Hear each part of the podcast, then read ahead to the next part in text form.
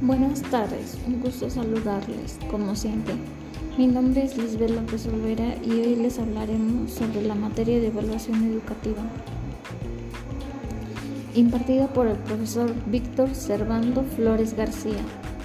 Hablaremos de los comienzos de la evaluación y su historia, qué es lo que la conforma y sus líneas de tiempo en un momento regresamos.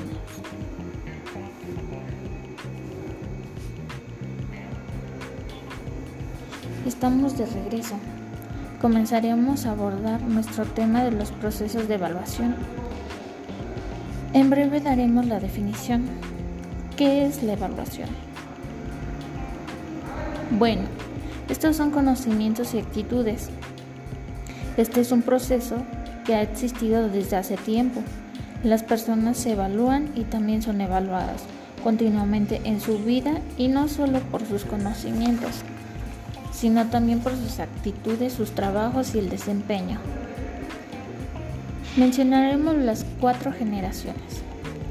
Hablaremos de la primera generación, en la época pretileriana. Esta aborda que fue positivismo y el test de inteligencia, la medición y la evaluación. La segunda generación fue en el periodo tayleriano, en donde hacen la evaluación educativa de Bloom define el currículum, la evaluación basada en criterios. La tercera generación fue por el autor Crobat, que incluye cuestionarios y entrevistas como técnicas de evaluación. También el autor Scriven, que fue la evaluación formativa y sumativa o intrínseca o extrínseca. La cuarta generación está, en esta aparecen los modelos cualitativos y constructivistas, el intercambio de métodos y participativos. Bueno, esto fue lo que vimos en la clase. Hasta luego, bye.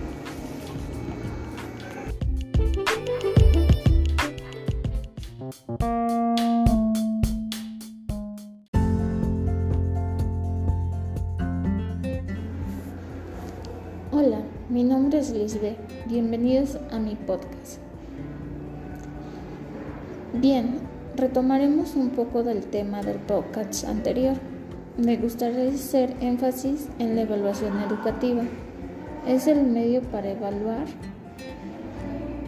la regularización de los conocimientos adquiridos, el aprendizaje y la conducción de conocimientos y la toma de decisiones todo esto para mejorar el aprendizaje. Es importante tener un enfoque participativo para que estos criterios se puedan cumplir.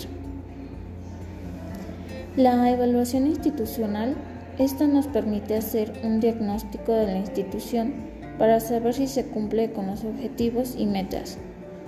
Se evalúa el aprendizaje de los alumnos y el desempeño. También del docente el desempeño económico y administrativo. Y programas. Existen categorías para evaluar la calidad de educación. Uno de ellos es la pertinencia. Esta nos habla que cuando se cuando la escuela responde a una necesidad, otra es la eficiencia, que es el es optimiza, somos optimizados los recursos y la eficiencia es cuando mejoramos los objetivos.